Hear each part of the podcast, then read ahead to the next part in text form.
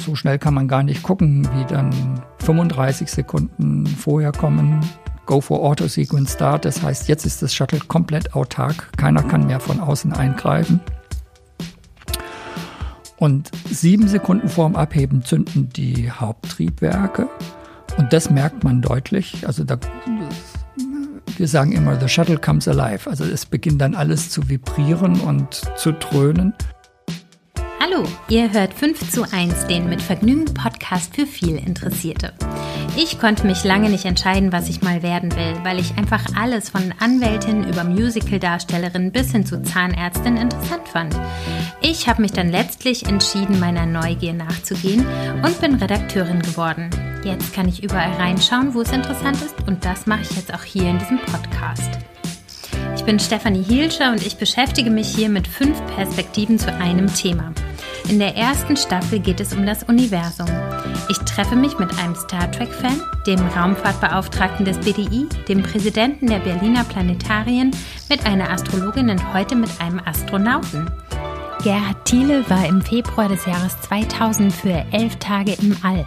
Von oben aus hat er die Landmasse unserer Erde vermessen und erzählt uns gleich davon, wie es da oben ist im Weltall. Der Sponsor der heutigen Episode ist Blinkist. Zu Blinkist erzähle ich euch später noch mehr. Jetzt geht's erstmal los mit Gerhard Thiele. Viel Spaß beim Abheben. Also, ich freue mich wirklich wahnsinnig mit Ihnen zu sprechen. Ich freue mich sehr, dass Sie zugesagt haben. Gerhard Thiele, Astronaut. Herzlich willkommen. Danke, dass Sie mich eingeladen haben. Ja, na klar. Viele Kinder träumen ja davon, Astronaut zu werden. Wovon haben Sie als Kind geträumt? Was wollten Sie denn gerne werden? Ach, das waren viele Dinge, das kriege ich auch gar nicht mehr alles äh, so auf die Reihe. Ich wollte sicherlich mal Lokomotivführer werden, wie das wahrscheinlich bei vielen Jungen der Fall ist. Ähm, ich weiß, dass ich irgendwann mal Rennfahrer werden wollte, weil Jochen Rindt mich so fasziniert hat, der österreichische Rennfahrer, der erste, der äh, noch Weltmeister geworden ist, obwohl er schon äh, gestorben war, verunglückt war bei einem, äh, bei einem Formel-1-Rennen. Und da hat man die Regularien damals geändert, äh, dass auch einer der nicht mehr unter uns weilt, noch Weltmeister werden kann. Der war so gut, dass er so weit, dass er uneinholbar geführt hat. Oh, das ist eine äh, tolle Geschichte. Äh, das weiß ich noch, aber wann dann der Wunsch, Astronaut zu werden, hochgekommen ist, das kann ich nicht so an einem konkreten Ereignis festmachen. Was, an was ich mich erinnern kann, ist, ich bin ja in einer ganz anderen Zeit geboren worden, 1953, 65, da war ich knapp zwölf Jahre alt bekamen meine Eltern das erste Fernsehgerät. Und das war natürlich was ganz Besonderes. Also ich komme nicht aus einer sehr begüterten Familie und wir durften diesen kleinen grauen Kasten nur aus ehrfurchtsvoller Distanz angucken, aber nicht anfassen. Und äh, da lief als eine der allerersten Sendungen eben der Start von Gemini 3 mit John Young und Gus Grissom. Und ich muss da mit offenem Mund davor gesessen haben. Und äh, meine Eltern sagten mir hinterher, seither war es nie schwierig für mich ein Geburtstags- oder Weihnachtsgeschenk zu finden. Irgendwas, was mit Weltraum oder Raumfahrt zu tun hatte, äh, ist immer gut angekommen. Und weil ich viel gelesen habe, das hat der Markt gut hergegeben. Wie muss ein Astronaut so aufgestellt sein? Also welche Fähigkeiten muss man mitbringen und welche Fähigkeiten können antrainiert werden, sage ich mal in Anführungsstrichen? Und wie funktioniert das? Also das wird sich jetzt auch äh, drastisch ändern und wird nicht mehr so bleiben, wie das früher mal gewesen ist. Und das kann man sich am besten vielleicht daran klar machen, die berühmten ersten sieben, äh, die Mercury 7, die die Amerikaner ausgewählt haben, waren alles Testpiloten. Und ähm, ich wäre nie und nimmer Astronaut geworden, hätte ich mich da beworben. Die Vorstellung damals äh, war das, The Man in the Can, der Mann hatte zu funktionieren wie eine Maschine, wie all die anderen Rädchen in einer, in einer solchen Raumkapsel dass das auch ein Mensch war, mit ganz besonderen äh, eigenen Bedürfnissen. Das ging in die Köpfe der Ingenieure äh, damals gar nicht rein. Musste vielleicht auch nicht, weil es wirklich nur darum ging zu sehen, kann man einen Menschen ins All schicken und ihn wieder gesund zurückbringen. Die Flüge waren ja schon nach wenigen Stunden beendet. Heute äh, schicken wir Menschen für Monate ins All. Da ist es ja nur natürlich, dass auch äh, in Betracht gezogen werden muss, dass die Menschen andere Dinge mitbringen müssen als nur Informationen schnell aufnehmen, verarbeiten, in Stresssituationen den richtigen Schalter zu bewegen oder die richtige Entscheidung zu treffen. Äh, das spielt immer noch eine große Rolle, aber ist vielleicht nicht mehr so die entscheidende. Bei der letzten Astronautenauswahl für die ich verantwortlich war bei der Europäischen Weltraumorganisation äh, vor jetzt über zehn Jahren, haben wir großen Wert auf die soziale Kompetenz der Astronauten gelegt. Wie gehen die mit, äh, mit anderen um, im Team um?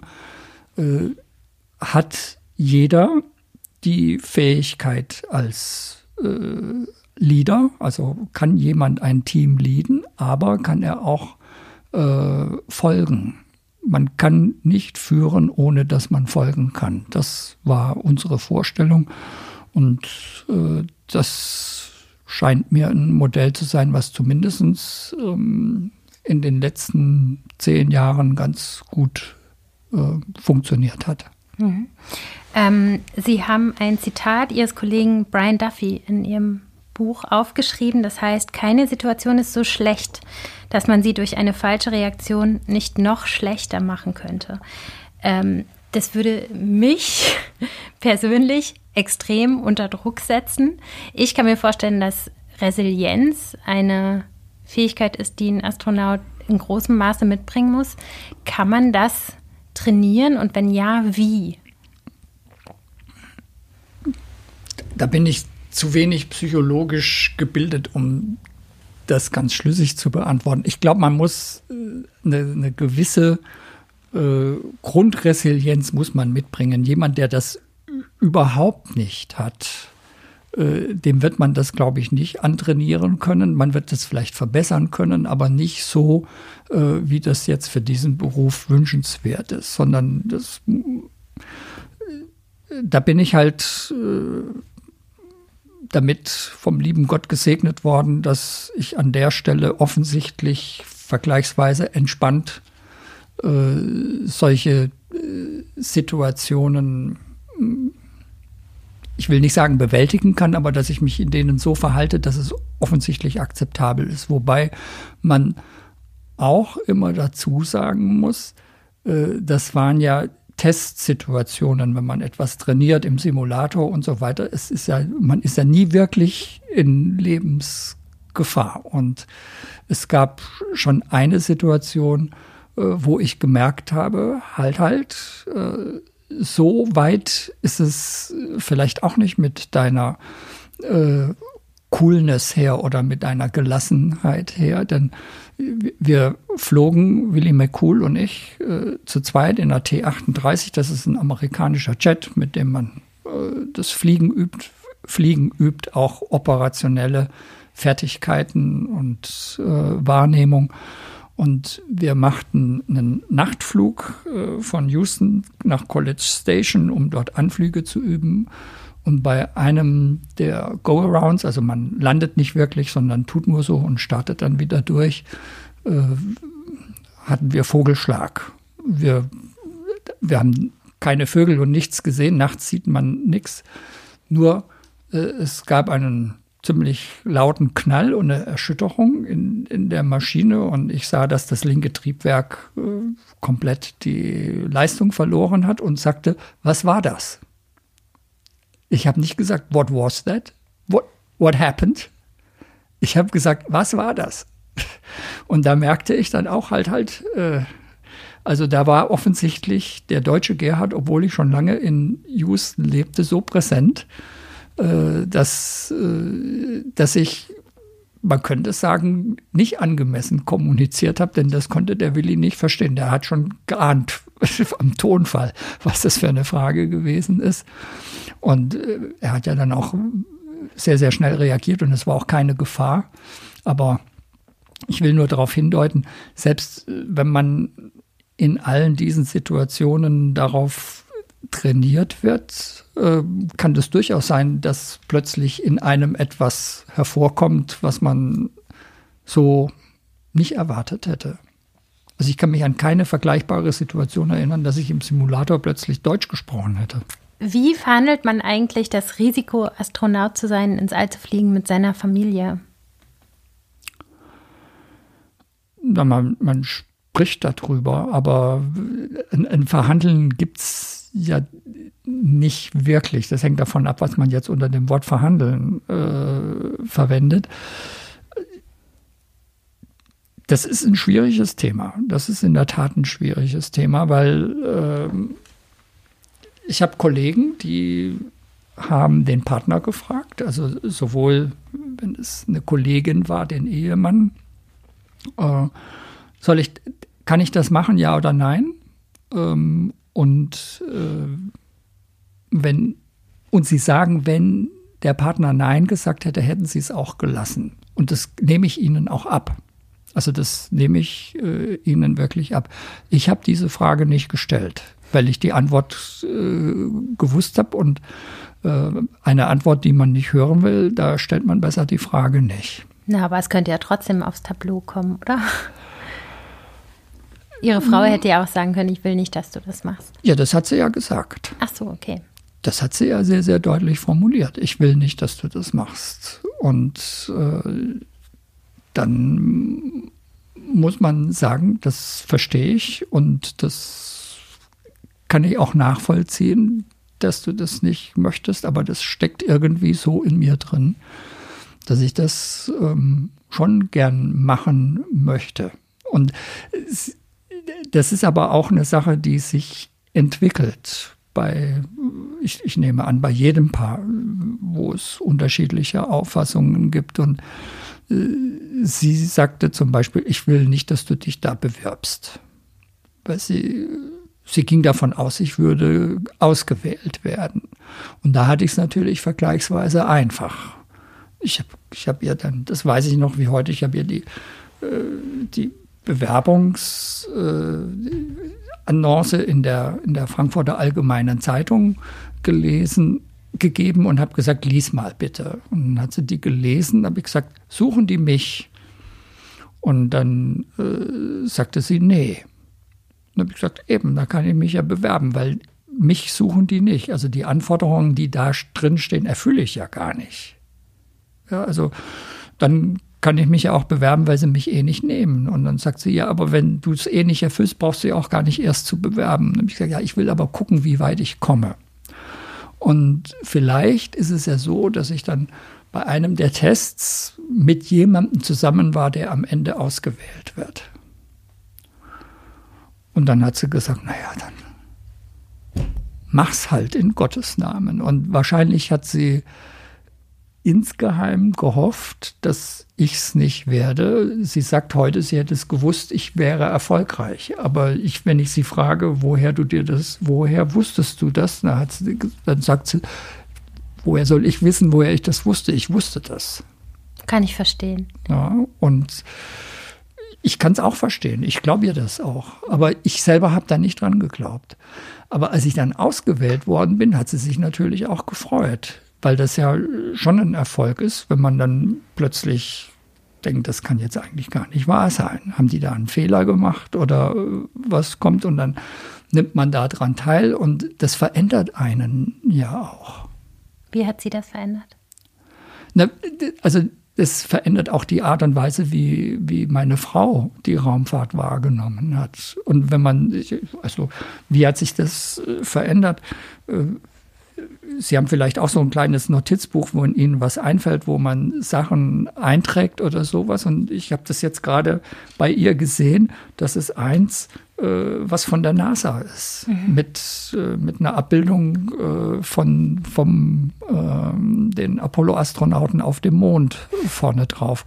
Das, ich käme nie auf die Idee, so ein Notizbuch zu haben. Das meine Notizbücher sehen ganz normal aus wie jedes andere auch, aber, aber sie hat so eins. Ich glaube nicht, dass sie jetzt speziell nur nach so einem gesucht hat, aber gesagt hat, ach, das, das nimmt man dann halt so langsam auf und wächst da rein. Und ähm, so hat sie dann, ich bin ja auch nicht gleich zwei Jahre, nachdem ich ausgewählt war, geflogen, sondern das waren ja doch dann äh, zwölf und ein paar Monate. Und in der Zeit nimmt man das, das wird assimiliert irgendwie. Mhm. Gab es ähm, für Sie mal den Moment, wo Sie gedacht haben, also als es so sehr konkret wurde vielleicht, bei der Anfahrt vorm Start oder so, nee, ich mache das doch nicht. Mir ist es doch zu heiß, ich habe Angst. Nee, einen solchen Moment gab es nie. Okay. Also diesen Moment äh, gab es überhaupt nicht.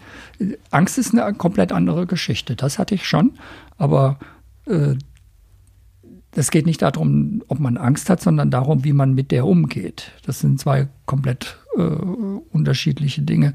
Aber dass ich äh, jetzt gesagt hätte, äh, nee, das ist mir jetzt aber zu heikel, dass ähm, äh, da, da trete ich zurück das hatte ich nie. Ich weiß noch, ähm, beim ersten Startversuch am 30. Januar 2000, äh, als ich das Shuttle da frei auf der Startrampe zum ersten Mal sah. Ich saß ja vorher schon, aber da war es immer umhüllt von so einer Struktur, wo das ganze Gefährt mehr wahrzunehmen ist. Da steht's, aber wie das wirklich aussieht, das kann man gar nicht erkennen.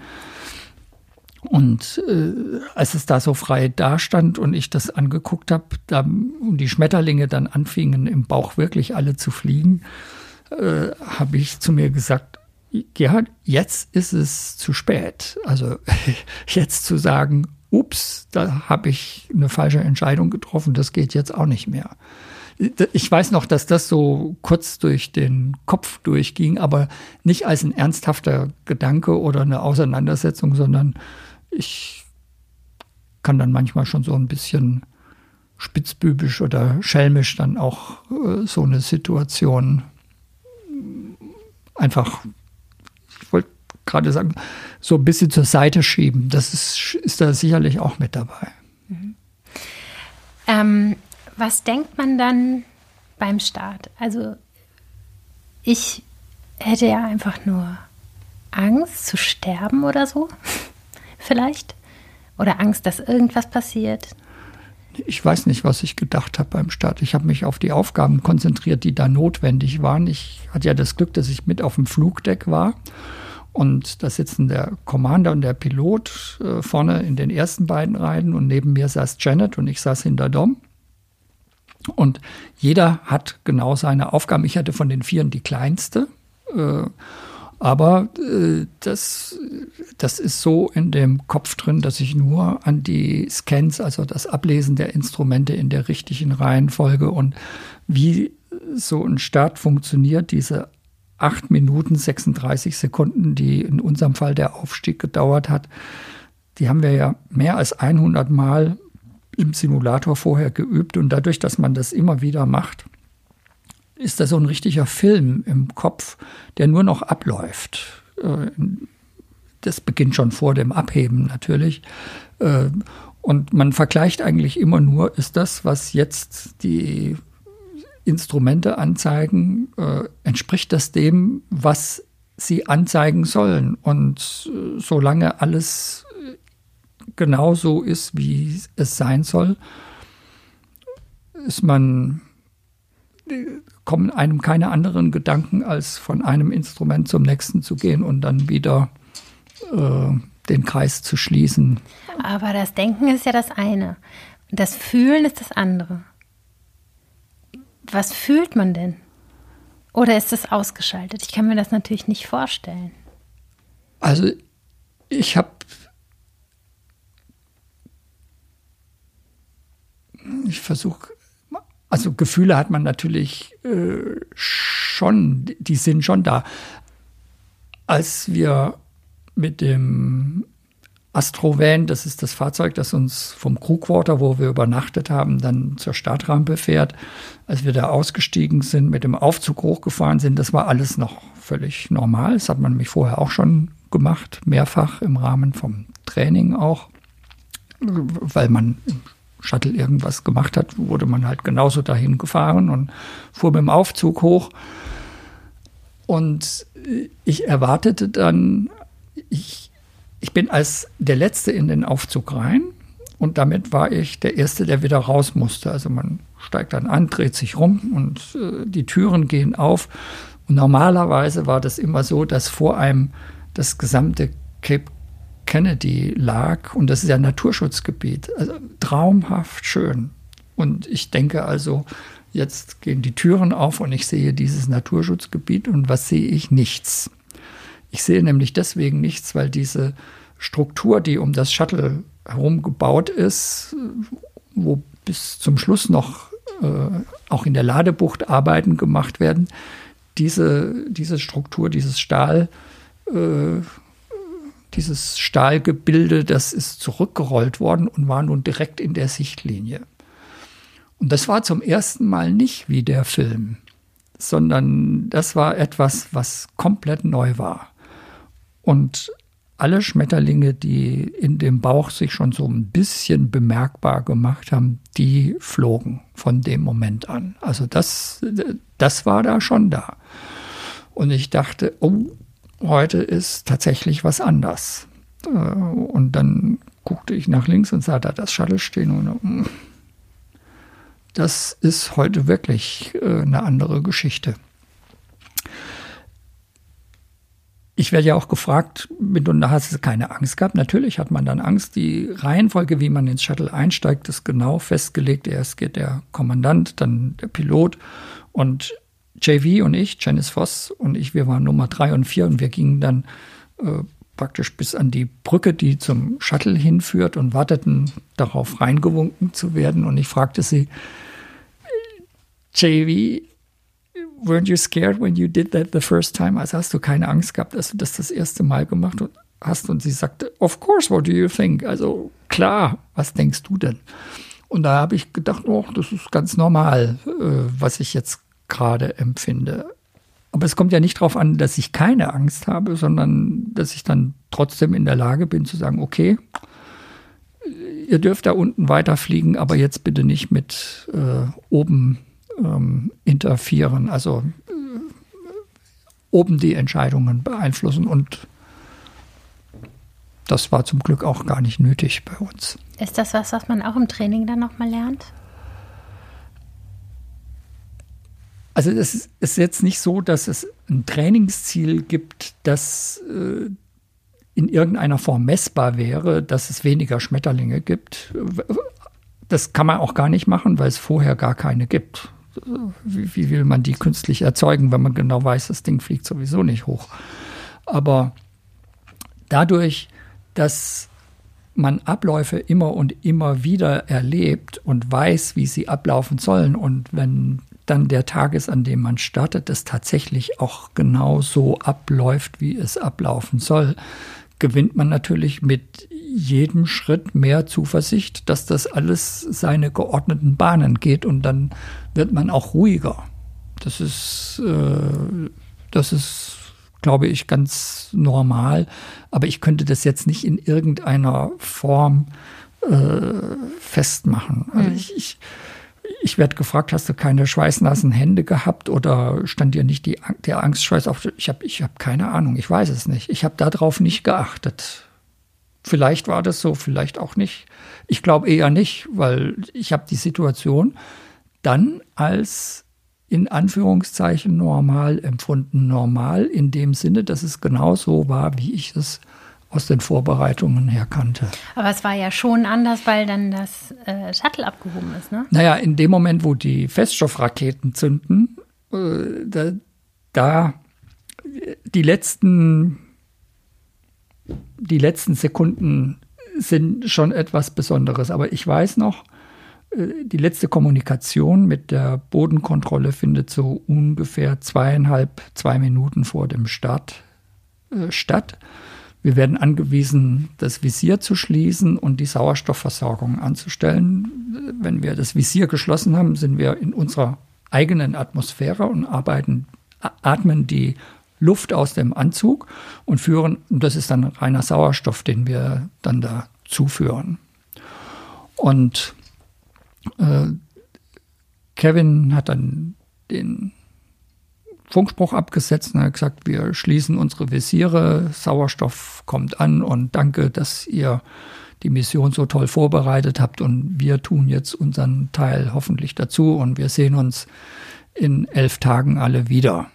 Und dann fügte er hinzu, No bad thoughts today. Also keine schlechten Gedanken bitte heute. Und da ging mir kurz durch den Kopf, das hättest du jetzt nicht sagen müssen. Das, ich, ich hatte gar keine. Also die, äh, aber da merkt man dann schon, dass bei jedem, jeder von uns geht anders mit dieser, äh, mit dieser äh, Situation um. Aber so schnell kann man gar nicht gucken, wie dann 35 Sekunden vorher kommen. Go for Auto Sequence Start. Das heißt, jetzt ist das Shuttle komplett autark. Keiner kann mehr von außen eingreifen. Und sieben Sekunden vorm Abheben zünden die Haupttriebwerke. Und das merkt man deutlich. Also da, das, wir sagen immer, the shuttle comes alive. Also es beginnt dann alles zu vibrieren und zu dröhnen. Und das ist natürlich nicht wie im Simulator, aber man ahnt schon, wie das so ungefähr äh, sein könnte. Und das Rütteln wird im Simulator schon ganz ordentlich und gut äh, nachgemacht. Und dann hofft man nur äh, vom Piloten von DOM zu hören, 102, 102. Das heißt, dass die Computer jetzt in einen speziellen Modus gesprungen sind. Und äh, wenn man das hört, weiß man schon mal, das hat schon mal gut funktioniert und man ist dann auch schon unterwegs. Donnerwetter. Also, also ich habe total schweißnasse Hände nur vom Zuhören. Ich finde es ja. so spannend und so.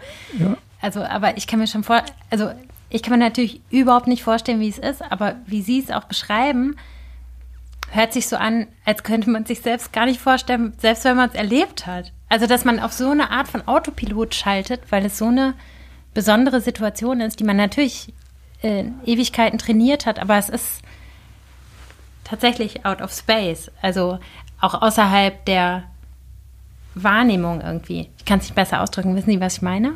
Ich, ich vermute, ich verstehe, ich verstehe das ich denke, da reagieren wir einfach auch alle äh, ganz, ganz unterschiedlich. Und es, es wäre interessant zu sehen, Sie kennen es jetzt ja nur aus, aus meiner Erzählung.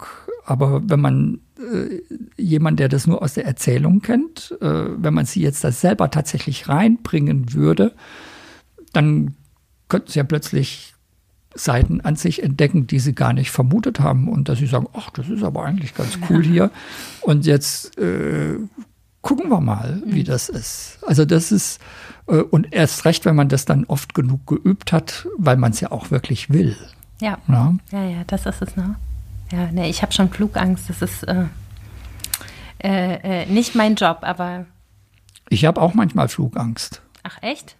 Naja, also es gibt schon Situationen, wenn ich da oben im Flugzeug sitze, wo ich äh, hoffe, dass die zwei da vorne wissen, was sie tun. Oder dass ich sage, ihr könntet jetzt mal ein bisschen mit dem Gas runtergehen, äh, weil ihr mir für meinen persönlichen Geschmack ein bisschen zu schnell durch diese Turbulenzen hier durchfliegt.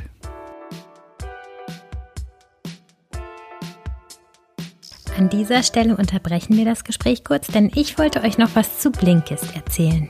Blinkist ist eine App, mit der man mehr als 3000 Sachbücher in je nur 15 Minuten lesen oder anhören kann. Es gibt die neuesten Sachbücher, zeitlose Alltime favorites oder viel diskutierte Bestseller zu entdecken. Dabei könnt ihr aus mehr als 25 Kategorien wie zum Beispiel Produktivität, Psychologie, Wissenschaft oder persönliche Entwicklung wählen. Am Ende eines jeden Blinks bekommt ihr noch Tipps und Tricks für den Alltag und für den Beruf mit auf den Weg. Alle Titel existieren auf Deutsch oder Englisch und jeden Monat kommen ca. 40 hinzu. Blinkist ist ideal, um kurz in ein Buch reinzuhören oder reinzulesen und den wesentlichen Inhalt mitzunehmen. Und für alle, die nach einem Blink gerne tiefer ins Thema einsteigen wollen, gibt es jetzt auch Hörbücher in voller Länge. Ich nutze Blinkist, um mich auf den aktuellen Stand von Buchneuerscheinungen zu bringen, etwas in nur kurzer Zeit zu lernen oder mich auf meinen Podcast vorzubereiten. Ihr findet in der App zum Beispiel eine tolle Zusammenfassung der Apollo 11 Mission. Es gibt gerade eine tolle Aktion exklusiv für Hörer des 5 zu 1 Podcasts. Auf blinkist.de slash 5 zu 1 erhaltet ihr 25% Rabatt auf das Jahresabo Blinkist Premium. Ihr könnt vorher natürlich alles ausgiebig sieben Tage lang kostenlos testen. Und jetzt zurück zum Gespräch mit Gerhard Thiele.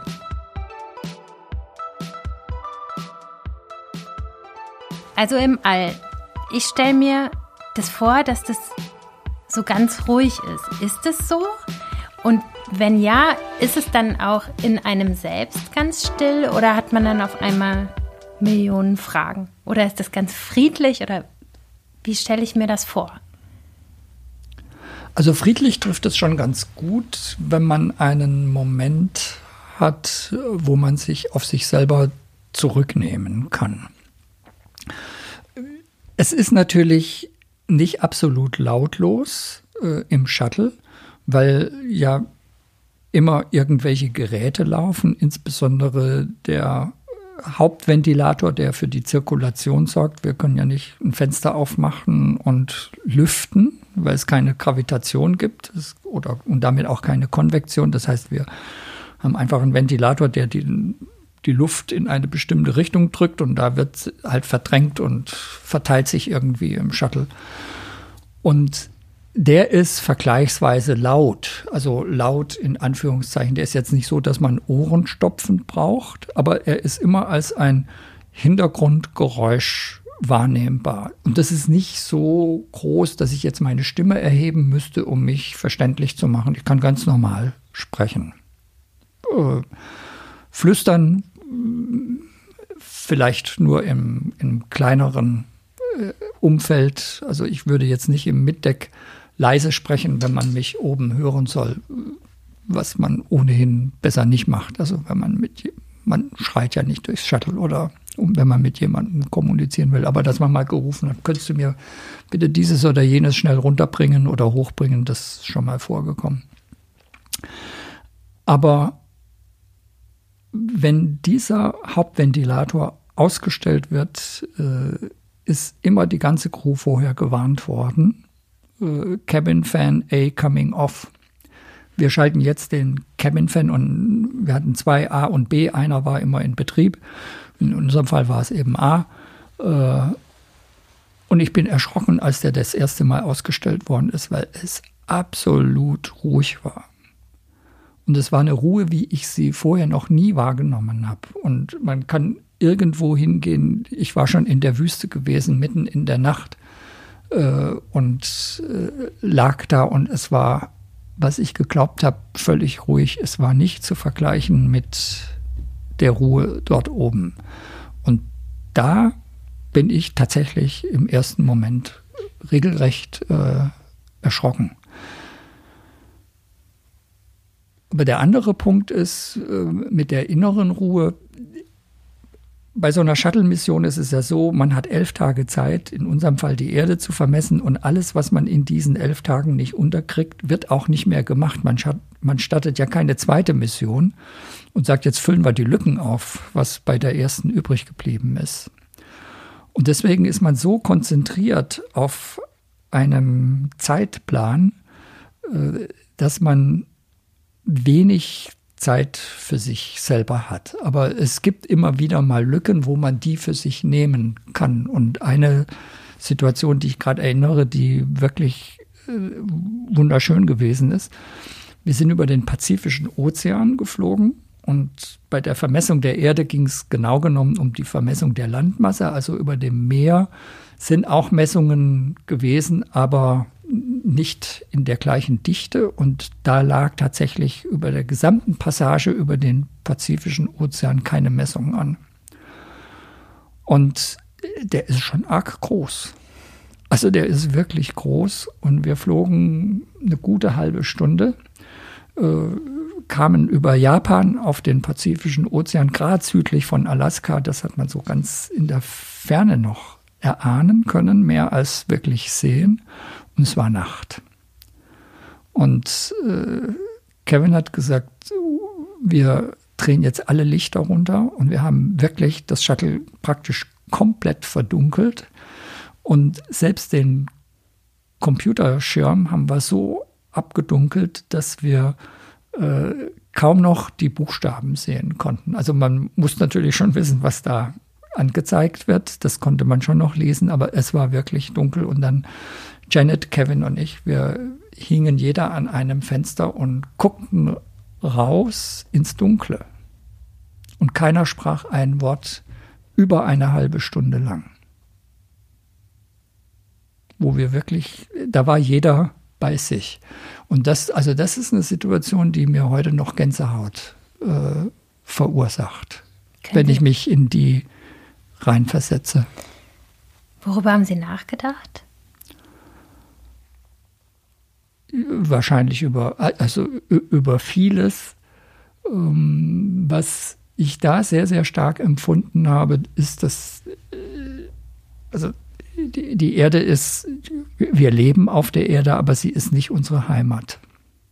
Was heißt das? Äh, wir kommen von woanders her und wir gehen auch wieder woanders hin. Und äh, des, der Sog für mich war viel mehr hinaus ins Schwarze, als zurückzukommen. Ach, das ist ja interessant. Also äh, ich habe ich hab mein Zuhause äh, nicht auf der Erde verortet, sondern das war gerade in die von der Erde weg in, in, in die andere Richtung. Und das Spannende ist, aber den Menschen auf der Erde habe ich mich viel verbundener gefühlt als unten, als hier. Wie erklären Sie sich das? Das kann ich mir nicht erklären. Ich kann nur sagen, wie ich es empfunden habe und wie das für mich gewesen ist. Und wollten Sie gerne zurück zur Erde oder haben Sie sich gedacht, auch wenn es hier doch schief geht da im Schwarzen, das ist auch ganz schön.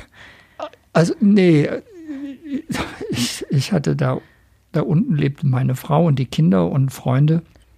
Äh, und natürlich wollte ich äh, schon auch wieder zurück. Aber es war schon dieser Moment da, wo ich gesagt habe, jetzt, wenn ich da jetzt hin könnte, wüsste ich nicht, ob ich Nein sagen würde.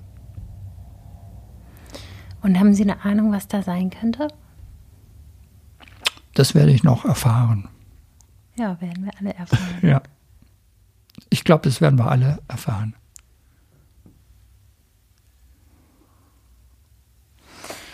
Was haben Sie im All gelernt, was Sie jetzt nicht wüssten, wenn Sie nicht da gewesen wären? Das ist sehr schwer zu sagen. Ähm, ich denke, wir Menschen, wir einfach dadurch, dass wir älter werden und Erfahrungen gewinnen, lernen wir hoffentlich jeden Tag ein kleines bisschen dazu. Ich sage immer, eine meiner Maximen ist, ein, ein Tag ohne etwas gelernt zu haben, ist ein verlorener Tag. Und äh, aber ich kann jetzt das nicht konkret sagen, dass es etwas gibt, was ich genau dort oben im All gelernt habe, was äh, ich sonst nicht hätte lernen können. Vielleicht mit der Ausnahme, dass der Blick in das Schwarze mir eine Erfahrung ermöglicht hat, die natürlich von hier unten aus nicht möglich ist. Ich, ich saß schon beim Tauchen im Fühlinger See bei Köln im Schlamm und hätte, habe die Hand auf meine Tauchermaske gelegt und habe das gar nicht mal gemerkt, dass die Hand da drauf liegt, weil es so dunkel gewesen ist. Aber es ist nicht vergleichbar mit der Schwärze, die ich oben im All erlebt habe. Reinhard Furrer, der verunglückte deutsche Astronaut, der hat das einmal die glitzernde Schwärze des Weltalls genannt. Und ich kenne keine Beschreibung, äh, die besser ist. Äh, aber das würde ich jetzt nicht unter Lernen äh, verstehen, was ja eher kognitiv ist. Aber es war eine äh, Erfahrung, die ich sicherlich nicht, die, die mir sonst komplett vorenthalten geblieben wäre. Sind Sie denn als ein anderer zurückgekommen, als Sie hochgefahren sind? Ich glaube nicht. Also ich sage normalerweise nein, das bin ich nicht. Aber das stimmt natürlich auch nicht ganz, weil äh, jede Erfahrung den Menschen immer in kleinen äh, Schritten verändert. Und äh, welche Veränderung jetzt aber wodurch genau hervorgerufen worden ist, ist im Nachhinein immer sehr, sehr schwer äh, festzustellen. Und wenn ich danach abgehoben wäre, da gab es schon zu Hause genügend, die sich an meine Füße gehängt hätten und gesagt hätten, bleib mal schön hier unten. Aber das war, glaube ich, nicht notwendig. Also ich kann nicht sagen, dass das, äh, dass der Raumflug jetzt äh, mich völlig unbeeinflusst gelassen hat. Das, das war sicher nicht der Fall. Aber ich kann jetzt nicht sagen, das und das und das kann ich jetzt genau darauf zurückzuführen, dass ich mal im Weltall gewesen bin. Mhm. Fünf Gedanken, wir heißen ja 5 zu 1 hier im Podcast, deswegen. Äh, fünf Gedanken, die Sie haben, wenn Sie nachts in den Sternenhimmel blicken.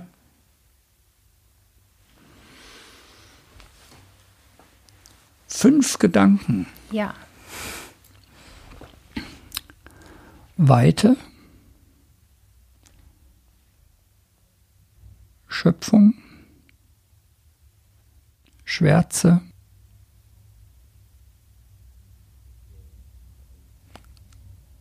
Klarheit, Demut.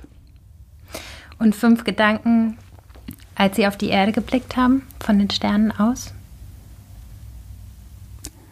Nähe,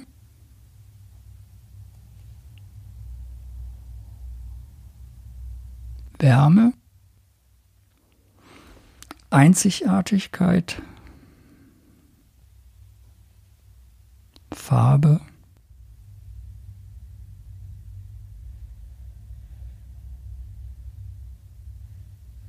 Wärme.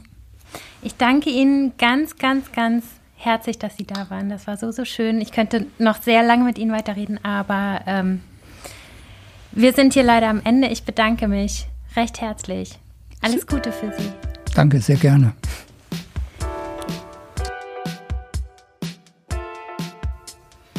Vielen Dank, lieber Gerhard Thiele. Ich hatte schweißnasse Hände bei der Beschreibung des Staats und ich hätte ewig weiterfragen können. Wer mehr wissen möchte, sollte das Buch Astronauten, eine Familiengeschichte, das er zusammen mit seiner Tochter Insa geschrieben hat, lesen. Insa ist in der engsten Auswahl die erste deutsche Astronautin im All zu werden. Ein signiertes Exemplar verlose ich. Schaut doch mal auf mein Instagram, Stefanie Hielscher, da in den Story Highlights habt ihr die Chance, das Buch zu gewinnen. Ich freue mich, dass ihr zugehört habt und hoffe, ihr seid morgen auch dabei, denn da treffe ich Matthias Wachter vom BDI. Er möchte gerne, dass in Deutschland ein Weltraumbahnhof gebaut wird. Bis dann!